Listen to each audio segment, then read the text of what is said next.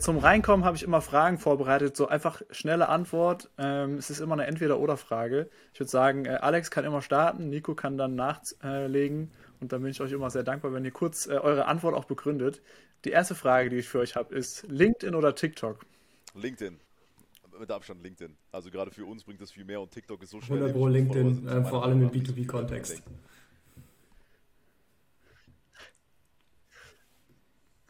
So, jetzt kommt äh, natürlich die Frage direkt hinterher: LinkedIn oder Instagram? Kommt auf die Zielgruppe an, wir machen beides. Aber um eine klare Aussage zu geben, für uns trotzdem LinkedIn hauptsächlich. Da, da muss ich direkt einmal reinkriegen, weil ich habe gesehen, Nico, du hast, Nico, du hast äh, 19.500 Follower auf Insta mhm. und 9,9k auf LinkedIn. Wann fallen die 10k und wann fallen die 20k? Ich denke, die LinkedIn 10k fallen vielleicht diese Woche. Ich habe jetzt lange wieder nicht gepostet, aber wenn ich diese Woche poste, dann müsste ich es, glaube ich, schaffen. Standard. und die 20k auf Insta, boah, let's see, das kann noch ein bisschen dauern. Da bin ich gerade nicht so im Kurs drin. ja, es sind da, ich glaube, es fehlen so 30, 40 Stück. Also das könnte man ja auch meinen, dass du das diese Woche noch schaffst. ich würde aber eher das auf LinkedIn wetten. Ist das, ist das äh, wie, wie nutzt ihr persönlich für euch äh, Social Media? Ihr, ihr, seid ja selbst, kann man schon sagen, eine der größten oder bekanntesten Startup-Gründer für mich persönlich äh, in Deutschland. Äh, ich weiß aber gar nicht genau, warum das so ist, aber ich meine, ihr seid auf LinkedIn bekannt, ihr seid auf Instagram bekannt, um, auf YouTube kennt man euch auch irgendwie. Wie nutzt ihr für euch Social Media? Macht ihr das äh, mit einem Plan dahinter? Habt ihr irgendwie eine Strategie? Äh, setzt ihr euch einmal die Woche hin und bastelt eure Posts zusammen? Mhm. Wie ist da euer, eure Strategie? Äh, ja, also es ist tatsächlich eine ziemlich äh, durchdachte Strategie. Ähm, wir sind ja historisch aus YouTube herausgewachsen wegen den Lernvideos, die wir damals hochgeladen hatten, bevor wir dann die eigene Plattform hatten. Das heißt, generell in unserer DNA als Gründer ist es irgendwie mit Social Media viel zu tun zu haben. Und dann haben wir mit der Zeit gemerkt, okay, es ist vielleicht gar nicht mal so nachteilig, wenn man auch als Gründer, als Personal Brand selber Reichweite hat. Ähm, und deswegen haben wir uns dann entschieden, das auch aktiv mehr zu pushen. Das heißt, wir sehen Instagram als eine Plattform für die generelle Bekanntheit der Personal Brand. Das ist äh, jetzt kein Business-Kontext, das ist jetzt auch kein äh, bestimmter Nischen-Kontext bei uns, sondern einfach generell Awareness. LinkedIn wiederum ist für uns ein sehr spezifischer Marketingkanal für B2B geworden, weil wir mit Simple Club jetzt inzwischen sehr stark auf ausbildende Unternehmen gehen und da merken wir, dass bei jedem einzelnen Post instant direct äh, Termine entstehen, was halt sehr cool ist für uns. Und deswegen ist da der Fokus sehr stark darauf zu promoten, was machen wir in dem Kontext. Auf Instagram eher diese Schnittmenge aus Business und persönliches Leben einfach. Und wie ist, wie ist, ähm, so wie ist euer Workflow? Da setzt ihr euch einmal die Woche hin und schreibt eine Stunde lang äh, Post oder nehmt auf oder wie, wie für mich als, als junger Startup-Gründer, der ja gerade noch am Anfang steht, wie baut ihr das in euren Alltag ein? Ja, wir haben äh, einen Kollegen im Background, der quasi mit uns so ein kleines äh, Team bildet. Ähm, und da machen wir regelmäßig Production Days, wo wir einfach so ein bisschen Content vorproduzieren, gerade für LinkedIn einfach immer ein geiles professionelles Bild, zieht halt super viel äh, Awareness. Und sowas produzieren wir einfach vor, genauso wie auch die Reels auf Instagram. Und das kombinieren wir dann mit so einer wöchentlichen Planung, wo wir uns einfach hinsetzen ähm, und die Posts so ein bisschen vorplanen. Aber letztendlich der Content sowohl auf LinkedIn als auch auf Instagram kommt letztendlich aus unserer Hand. Ähm, das heißt, da schreiben wir die Inhalte selber, aber haben einfach so ein bisschen Support, der für die eigentlichen Inhalte dann, also die Bilder und Reels und so weiter. Krass, hätte ich jetzt nicht gedacht, dass ihr das komplett noch selbst macht. Aber das spricht ja für euch, in meinen Augen. Ähm, was mich da noch konkret interessieren würde, wie sieht eure generell eure Woche aus? Wir haben ja jetzt Montag, 6. März, mhm. äh, 11 Uhr. Äh, ich glaube, montags haben die haben viele auch andere Sachen zu tun, als einen Podcast mit mir aufzunehmen. Äh, für mich ist auch Montag auch so ein Tag, so, ah, muss man erstmal reinkommen. Wie sieht da eure Woche aus? Wie plant ihr eure Woche? Ähm, welche Tipps habt ihr da, um auch das hinzubekommen, was man sich vornimmt? Genau, also wir haben sehr klar getrennt, was wir in Blöcken machen. Also wir haben äh, schon früh entschieden, dass wir unseren gesamten Tagesablauf immer in bestimmte Blöcke einteilen, die immer gleich sind. Morgens haben wir normalerweise, deswegen ist der Podcast so eine Ausnahme, haben wir normalerweise Focus Time, das heißt bis um mittags haben wir äh, wirklich keinen einzigen Call, keine Meetings. Äh, wir sind total fokussiert auf die wichtigen, impactful Dinge, die wir erst tun wollen, damit der Tag auch wirklich die Company voranbringt. Und dann nachmittags haben wir eher die reaktiveren Tasks, also Calls, Meetings, irgendwelche Treffen ähm, und so weiter. Und das machen wir auch deshalb, weil wir gemerkt haben, morgens ist dein Kopf natürlich klarer, du hast ein viel höheres Energielevel und du solltest gucken, dass du als Gründer deine meiste Zeit in Dinge investierst, die dich voranbringen und nicht in Dinge, die maintain. Und Calls, klar, Entscheidungen bringen auch irgendwo voran, aber Calls sind meistens Dinge, wo du reagieren musst oder äh, wo andere Leute etwas von dir brauchen. Deswegen haben wir das quasi auf den Nachmittag gelehnt, äh, gelegt.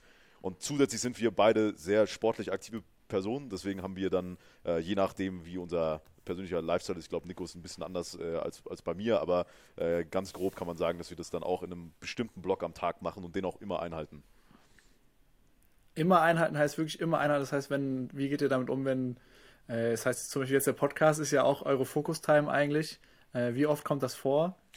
Äh, also es ist tatsächlich nicht so häufig, dass man Dinge umstellen muss, ähm, aber also wenn sowas reinkommt, natürlich kann man das dann ein bisschen flexibler machen, da sollte man auch nicht zu verkrampft sein, glaube ich. Mhm. Am Ende ist es ja wichtig, dass, dass du deine Blöcke am Tag machst. Ähm, und im Idealfall ist es so, wie man es geplant hat. Im Zweifel ist es ein bisschen verschoben, aber das haben wir auch gemerkt. Wenn du die Baseline an Framework hast, ist es super geil weil dann kannst du immer noch virtuos umbauen. Nico hat das Wort virtuos mal in dem Kontext gesagt, äh, benutzt er dem auch immer. Aber du hast äh, auf jeden Fall die absolute Sicherheit, dass du jeden Tag genau das machst, was dich voranbringt. Ich glaube, das ist auch ein wichtiger Tipp, gerade wenn man anfängt, solche Gewohnheiten aufzubauen, dass man es eben sehr lange wirklich sehr, sehr strikt durchzieht, damit man die Gewohnheit hat und nicht direkt quasi so virtuos startet, weil dann ist es eher eine Ausrede dafür, oh ja gut, ich kann es ja eh noch changen und dann hältst du dich am Ende nicht dran. Wenn du es aber jahrelang dich sehr strikt und sehr oft dran gehalten hast, dann ist es am Ende halt viel einfacher, es auch mal flexibel anzupassen. Nico und ich hatten auch eine Zeit, äh, da waren wir beide in Berlin, da haben wir unser Office dort aufgebaut, bevor wir dann komplett remote gegangen sind. Und wir hatten eine WG zusammen. Und da haben wir ein Jahr lang wirklich komplett diesen Hustle-Lifestyle gemacht äh, wo wir jeden Morgen um 4.30 Uhr aufgestanden sind, zusammen gegessen haben, zusammen trainiert haben, zusammen gearbeitet haben, zusammen aufs Klo gegangen, nee, das nicht, aber hat sich irgendwann so angefühlt. Und dann äh, sind wir aber abends auch relativ früh ins Bett gegangen, dass wir die acht Stunden Schlaf bekommen. Das heißt, das Jahr war extrem gut für die Disziplin. Jetzt nicht so geil für den Lifestyle, aber ich glaube, das Jahr hat uns sehr stark darauf trainiert, diese Dinge unbedingt als Habit auch zu etablieren, weil jetzt können wir halt relativ flexibel damit umgehen, aber sind uns halt sicher, dass wir es trotzdem machen. Würdet ihr das nochmal so machen? Oder wenn ich jetzt, wenn ihr, wenn wir jetzt sagen, ey, ab nächste Woche nochmal diesen Lifestyle so hustlen, würdet ihr das direkt nochmal so machen oder würdet ihr irgendwas anders machen? Also ich glaube, wir würden es jetzt Stand heute in unserer aktuellen Lebenssituation nicht nochmal machen, äh, weil wir es jetzt ja eben schon mal gemacht haben. Aber rückwirkend war es auf jeden Fall super wertvoll. 100 Pro. Was ist der, der, das, was davon hängen geblieben ist, oder was ist das das Ding, was ihr immer noch genauso umsetzt. ich weiß nicht, 4.30 steht ihr immer noch um 4.30 auf? Äh, nee. Äh, ich glaube, du stehst. Doch, du nicht? was? Jetzt kommt alles raus. Nee. Ich mache das seit Jahren immer noch, oh mein Gott. ich glaube, wir stehen beide nicht mehr so früh auf. Also, äh, wir stehen nicht mehr so früh, aber ich glaube, wir stehen beide trotzdem relativ früh beide auf ähm, und haben eben immer noch diesen ich glaube, dieser Grundtagesablauf von morgens wirklich fokussiert die wichtigen Dinge durchzuziehen und dann nachmittags das Reaktive zu machen, das ist das Wichtigste, was hängen geblieben ist. Crazy. Ja, jetzt sind, wann war das ungefähr, wann ihr, das, wann ihr in Berlin gewohnt habt? Vor vier Jahren, glaube ich, oder? Fünf Jahre? Grob, ja. ja. Crazy. Aber seitdem ist ja auch viel passiert. Ich glaube, bei LinkedIn stehen, dass da 89 Leute bei euch arbeiten. Äh, um den Dreh stimmt wahrscheinlich auch. Genau, ja. Ähm, ich bin, wir sind ja gerade selbst am Teamaufbau. Es geht ja auch bei uns oder uns relativ schnell. Von irgendwie Dezember waren wir ich alleine, jetzt sind wir schon fünf Leute. Ich merke, dass das äh, ein anderer Druck ist, weil du, du hast jetzt deine Leute, denen musst du dann auch dann sagen, ey, wie wär's, wenn wir das machen, wie wär's, wenn wir das machen. Du kannst jetzt nicht mal dein, dein Ego-Ding so durchziehen. Ähm, wie war für euch so dieses Thema Wachstum? Äh, auch zu wissen, ey, man kann hier Leute einstellen, aber ist das ein Druck für euch gewesen? Wie geht ihr mit der Verantwortung um? Ähm, was war da auch euer, bestimmt gab es den einen oder anderen Fuck-up. Hm. Also ich glaube, Druck war das für uns nie. Also wir haben uns nie irgendwie overwhelmed dadurch gefühlt, aber was auf jeden Fall sehr, sehr klar wurde, ist, dass du deine Rolle mit der Zeit immer wieder ändern musst. Und das Problem ist, du merkst diese Tipping Points, wo du eine neue Rolle einnehmen musst, meistens erst einen Ticken, nachdem es eigentlich hätte passieren müssen. Außer du hast halt sehr gute Angels als Netzwerk und die sagen dir das dann einfach upfront, was sie jetzt versucht haben, so zu bauen. Aber was auf jeden Fall wichtig war, ist zu merken, ab wann musst du auch ein Mittelmanagement einstellen. Ähm, das war, glaube ich, sehr, sehr wichtig. Weil am Anfang, wir teilen das auch immer so ein in so Unternehmeraufgaben, Manageraufgaben, Fachkraftaufgaben. Also jetzt nicht abwertend gemeint, sondern tatsächlich so in der Kategorie gedacht. Und du musst über die Zeit hinweg einfach deinen Shift komplett wechseln hin zu Unternehmeraufgaben und eigentlich jede Woche challengen von den ganzen Tasks, die ich habe. Wie viel davon mache ich wirklich als Contribution-Arbeit, als Fachkraftarbeit, wie viel mache ich als Managerarbeit und wie viel kann ich davon quasi dann wegdrücken, damit ich mehr Unternehmerzeit habe. Ähm, und das musst du wirklich on the go die ganze Zeit machen. Hängt aber dann wiederum auch an der Stage, in der du bist als Company. Weil wenn du von Anfang an einfach als Unternehmer reingehst und sagst, du hast keine Mitarbeiter, ich will aber nur Unternehmeraufgaben machen, ja. kriegst du halt auch nichts auf die Schwierig. Straße. Das heißt, du musst da wirklich gucken, dass du was bewegst, weil am Ende zählt das, was die Leute da draußen sehen und nicht die Konzepte, die du auf deinem Laptop hast. Ähm, aber mit der Zeit wird es eben wichtig. Und da war ein großes Learning, wenn dein Team groß genug wird, musst du Leute reinholen, die viel besser in People Management sind als du und vor allem auch viel besser in der Managementarbeit an sich. Und da haben wir irgendwann wirklich sehr, sehr gute Leute reingeholt als VPs, als Head-Offs, die ja von anderen Scale-Ups kamen, die schon große Teams geleitet haben, die aber selber nicht zu weit von dem Startup-Ökosystem weg waren, weil wenn du nur so Corporate-Leute hast, die das nie gemacht haben, hast du wiederum das Problem, dass sie eher Maintainer sind, was auch nicht abwertend gemeint ist, ne, aber die sind halt der gewöhnten großen Corporate- äh, Baustein zu managen, anstatt etwas von Scratch aufzubauen. Und diese Leute brauchst du. Ähm, Gibt es irgendwas, was ihr früher gemacht habt, äh, aber gemerkt habt, ey, so kommen wir nicht vorwärts, gerade beim Thema People Management, das macht ihr jetzt komplett anders? Mm, ich glaube, wir haben zu spät angefangen, eben genau diese Senior-Leute einzustellen. Also wir haben das einen Ticken zu spät rückwirkend erkannt ähm, und hätten das einfach früher machen müssen. Weil, wenn du es jetzt auch mal zurückreflektierst, wir hatten, haben diese Erfahrung nicht gehabt, wie man eine Organisationsstruktur aufbaut.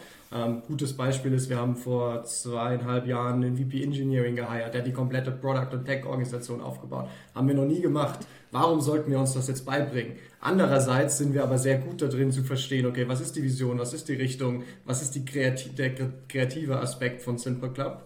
Und das, wie wir es jetzt heute aufgebaut haben, wir haben Leute, die können diese Organisation bauen und gleichzeitig können wir uns auf diese kreativen Stärken fokussieren. Das ist, glaube ich, das, was bei uns mega gut geklappt hat. Ähm, wahrscheinlich gibt es auch andere Szenarien, wo dann jemand der gute Manager ist und sich dann vielleicht auch Kreative reinholt, aber bei uns hat dieses slightly andersrum extrem gut funktioniert. Das war ein bisschen weird. Slightly andersrum. okay, ist es aufgefallen? Englisch durchgespielt. Sehr gut.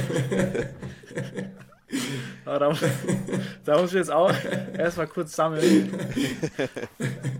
ähm, Julian hat sich richtig zusammengerissen. ich habe auch geguckt, wenn, wenn Alex nichts sagt, dann sage ich auch nichts. Ähm, aber ihr habt schon gesagt, äh, Thema Angels oder Investoren reinholen, dass man da Unterstützung bekommen kann. Äh, ihr habt ja 10x Founders. Für alle, wir hören ja auch viele zu, die selbst gerade auf der Suche sind nach Investoren oder nach einem Business Angel oder was auch immer. Ähm, war es bei euch so, dass ihr äh, von Anfang an gesagt habt, wir wollen irgendwie äh, jemanden dazu holen? Habt ihr gedacht, ey, wir schaffen das auch Bootstrap? Oder wie war so die Journey, dass man sagt, ey, wir brauchen jetzt Geld? Oder mhm. war die Journey anders, dass ihr gesagt habt, wir brauchen irgendjemanden, der viel, viel smarter ist, der den Weg schon gegangen ist? Oder wie, wann kam der Punkt, dass ihr gesagt habt, äh, wir brauchen jetzt hier irgendjemanden, der da mit reingeht? Ja, wir haben Simple Club gebootstrapped angefangen. Ähm, das war auch bis heute, glaube ich, ein super wichtiges Learning, dass du einfach von Anfang an verstehst, eine Firma muss betriebswirtschaftlich funktionieren und nicht nur, weil du viel Funding hast. Ich glaube, das wurde in 2021 von vielen vergessen. das heißt, das war für uns wirklich ein wichtiges Learning. Und dann irgendwann haben wir aber äh, eine Situation gehabt, das war genau als Covid quasi ausgebrochen ist und die Schulen in Deutschland geschlossen wurden. Da hatten wir ein Wochenende, wo, das wissen wir noch ganz genau, wo die ganzen Kultusministerien entschieden haben, okay, in zwei Tagen wird die Schule geschlossen. In ganz Deutschland.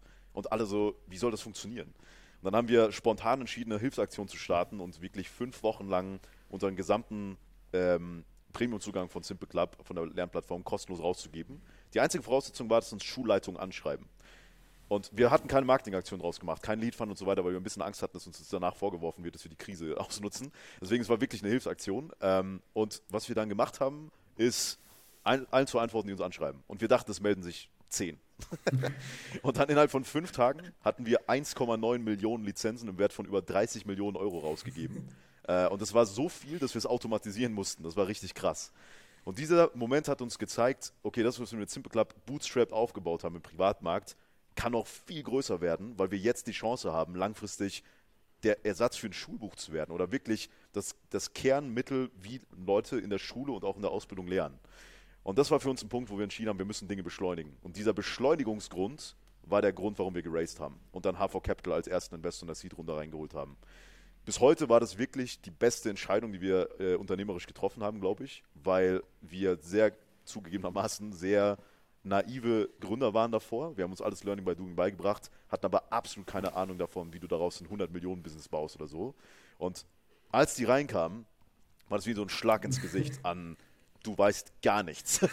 Aber nicht, weil die uns das gesagt hatten so, sondern weil wir einfach gemerkt haben, okay, wir sind einfach nur ein kleiner Furz im Gegensatz zu HelloFresh, Zalando, äh, Flixbus und so weiter. Und dann haben wir auch gemerkt, wenn wir auf das Level wollen, müssen wir dieses Umfeld bauen. Was dann in nächster Instanz der Grund war, neben HV und dann auch eben 10x äh, Founders in der Series A, viele Angels reinzuholen, die diesen Weg schon gegangen sind, aus ganz unterschiedlichen Branchen. Und jetzt haben wir die Gründer von Flixtus dabei, von Schüttflix, Sender, CoachHub, einige andere und die geben uns so unglaublich wertvolle Tipps. Gerade eben hatte ich auch vor diesem Podcast einen Call mit einem von denen äh, und es war super wertvoll. Und deswegen können wir das, glaube ich, jedem empfehlen, dass man nicht nur, ich sag mal so Pro-VCs hat wie HV Capital oder vielleicht auch irgendwann Corporate VCs, sondern auch Angels, die selber Gründer sind ähm, weil die einem auf Gründerebene auch nochmal viel mehr wertvollen Input geben können. Crazy, wenn, wenn du jetzt äh, einem jungen Gründer, also bei uns, bei uns sind ja auch schon äh, Business Angels drin, ähm, wenn ich oder wenn ihr jetzt nochmal komplett anfangen würdet, würdet ihr euch direkt Leute suchen, die euch äh, Geld dafür geben, würdet ihr erstmal alleine den Weg gehen und bootstrappen, wenn ihr was komplett Neues machen würdet?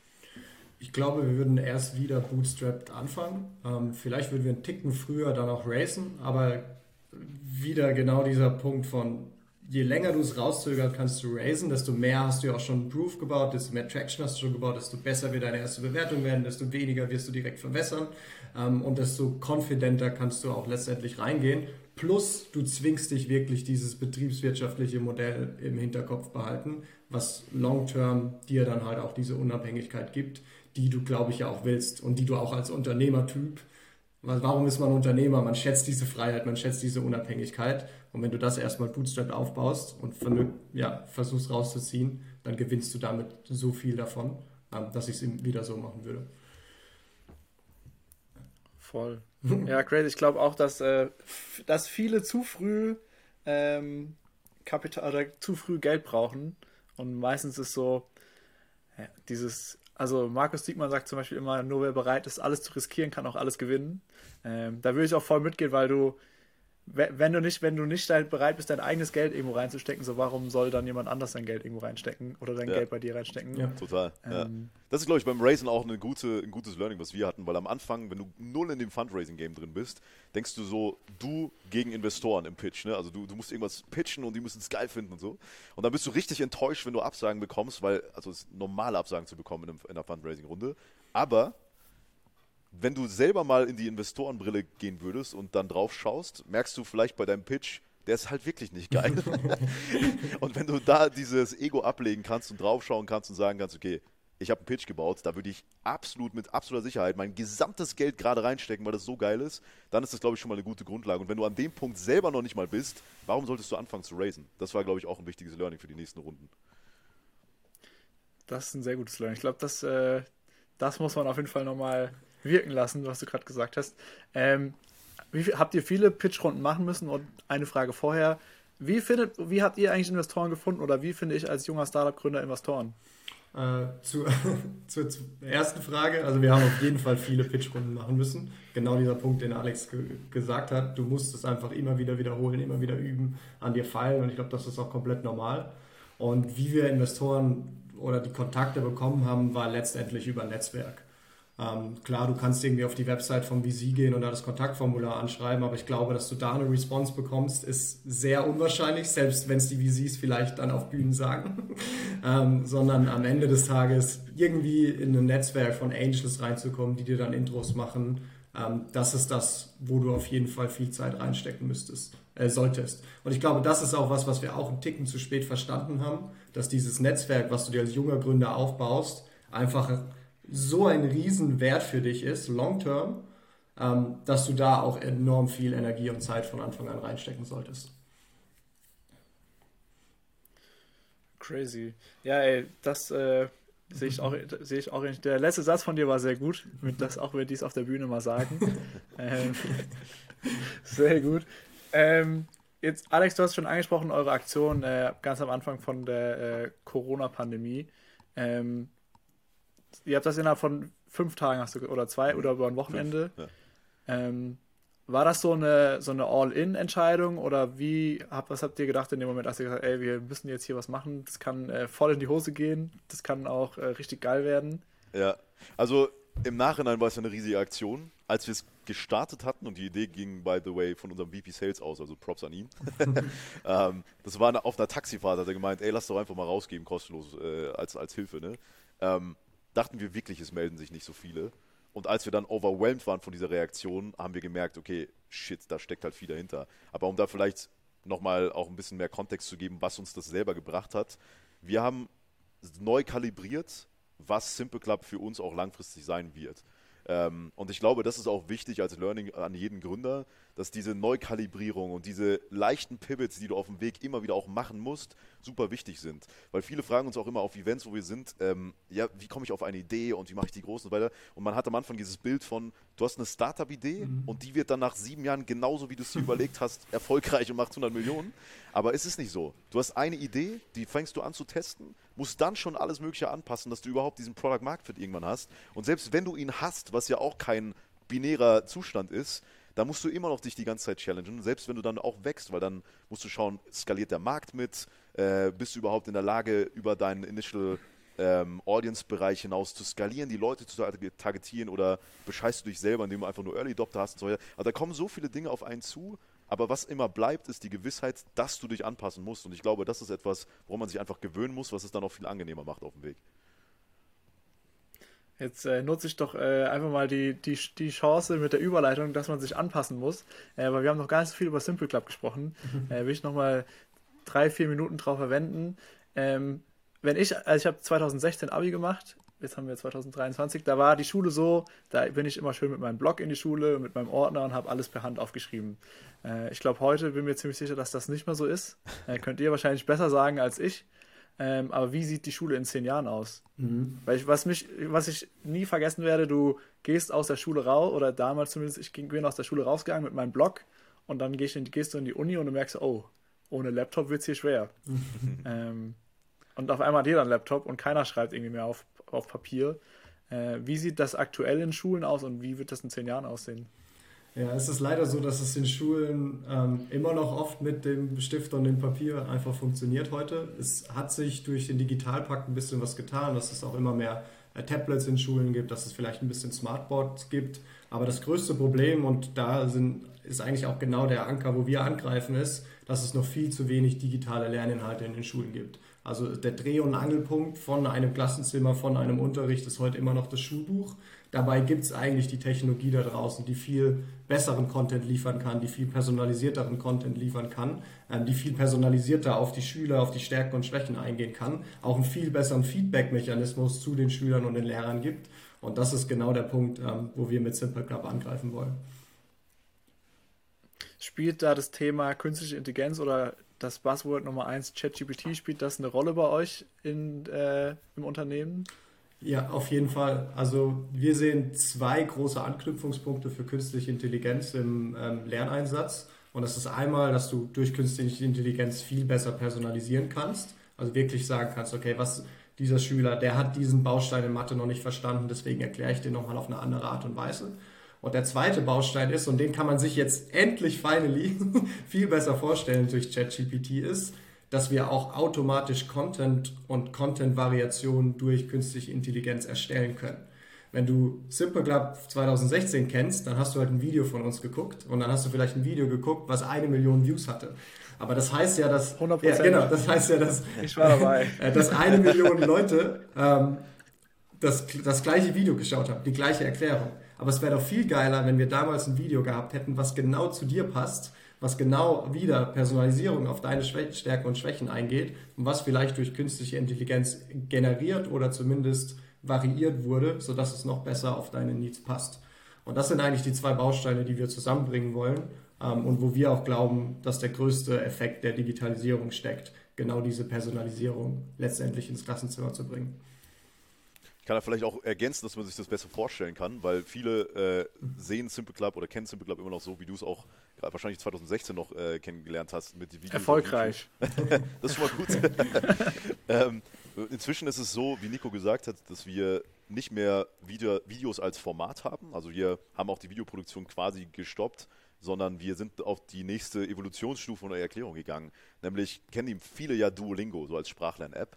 Und Duolingo funktioniert ja so, dass du Lernsessions hast. Da hast du eine Erklärung, dann hast du so eine Retrieval Practice, also wo du quasi selber das Verständnis dir aus dem Kopf wieder rausziehen musst. Und das führt nachweislich zu mehr Lernerfolg, anstatt dass du einfach nur eine Erklärung fünf Minuten lang guckst. Und genau das Gleiche setzen wir sehr nah an der Lernforschung tatsächlich auch bei uns in der App um. Das heißt, wenn du die Ableitung lernst, ist es nicht mehr so wie 2016, dass du ein Video guckst, sondern du machst eine Lernsession, wo dir auf ganz vielen Screens hintereinander individuell auf dich quasi erklärt wird, wie funktioniert die Ableitung, was sind die Regeln, da musst du es selber machen mit ganz vielen unterschiedlichen Aufgabentypen.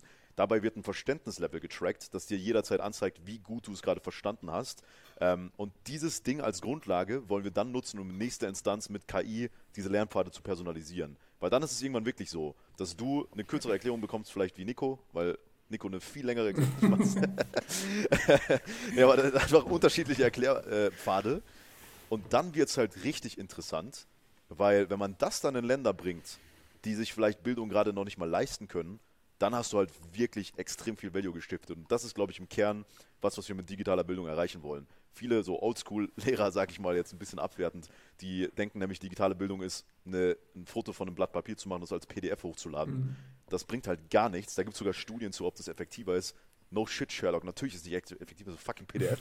Aber was halt effektiver ist, ist, wenn du die komplette Art des Lernens durch die digitalen Mittel so auf ein neues Level hebst, dass das analog gar nicht möglich gewesen wäre. Und das ist das, wo wir Simp Club sehen. Ich kann da vielleicht ein letztes Bild ergänzen. Ich glaube, wir sind uns alle einig, dass Bildung an sich extrem wichtig ist für eine funktionierende Gesellschaft und für ein erfolgreiches Leben.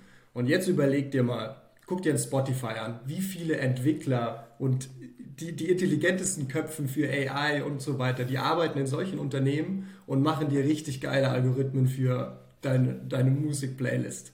Aber jetzt überleg dir mal, wie viel von solchen Ressourcen heute aktuell in Bildungstechnologie fließt. Und das ist halt einfach ein Witz dagegen. Compared, also verglichen zu allen anderen Bereichen, die gerade komplett disruptiert werden. Aber die Schule sieht halt immer noch genauso aus wie vor 50 Jahren. Und dieser Impact da mal einfach reinzudenken, das ist, glaube ich, auch das, was uns letztendlich antreibt.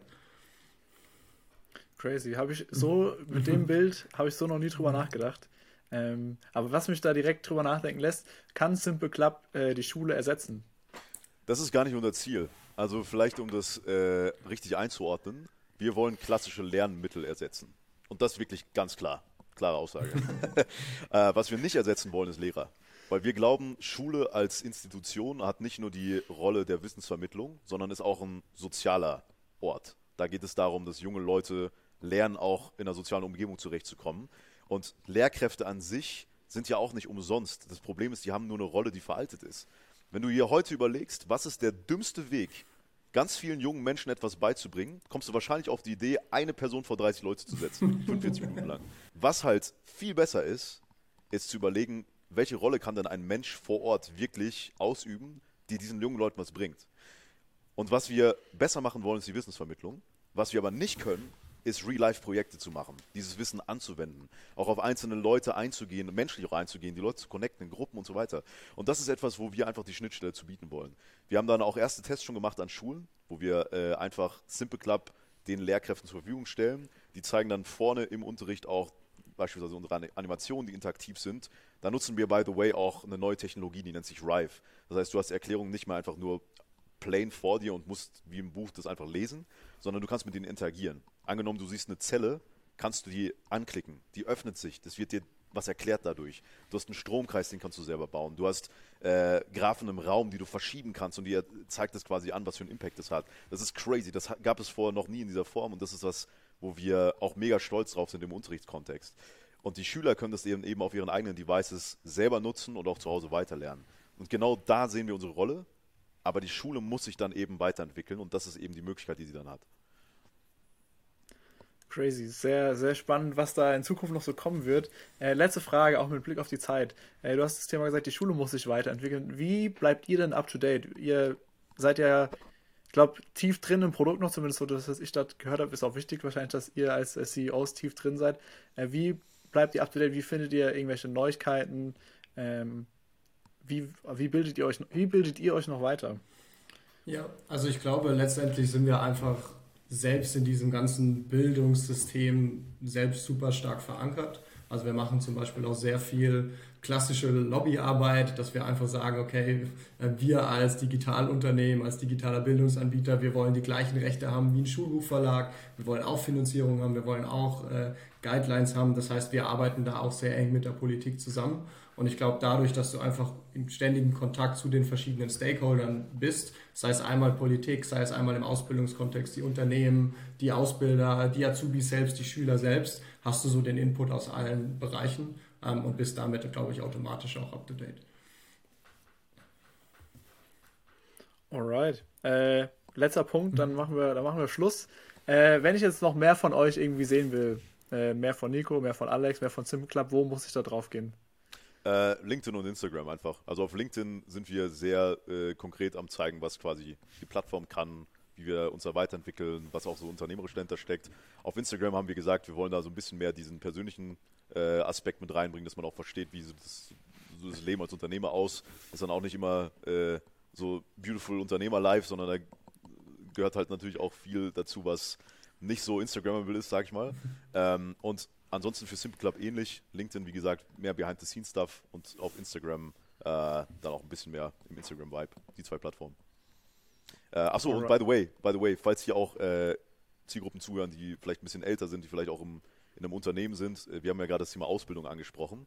Ähm, also wir sind inzwischen hauptsächlich mit Simple Club tatsächlich im Aus- und Weiterbildungskontext bei Unternehmen und nicht mehr im Schulbereich, da das läuft quasi von alleine, das äh, haben wir jetzt über die letzten Jahre aufgebaut. Aber im Ausbildungsbereich merken wir, dass ein riesiges Problem gerade hochkommt, dass Unternehmen keine Nachwuchskräfte mehr finden, das ist klar, aber diese Nachwuchskräfte auch schlecht qualifiziert sind. Und da sind wir eben sehr fokussiert dabei, das zu lösen mit der Lernplattform. Und da findet man dann eben auf business.simpleclub.com mehr Infos.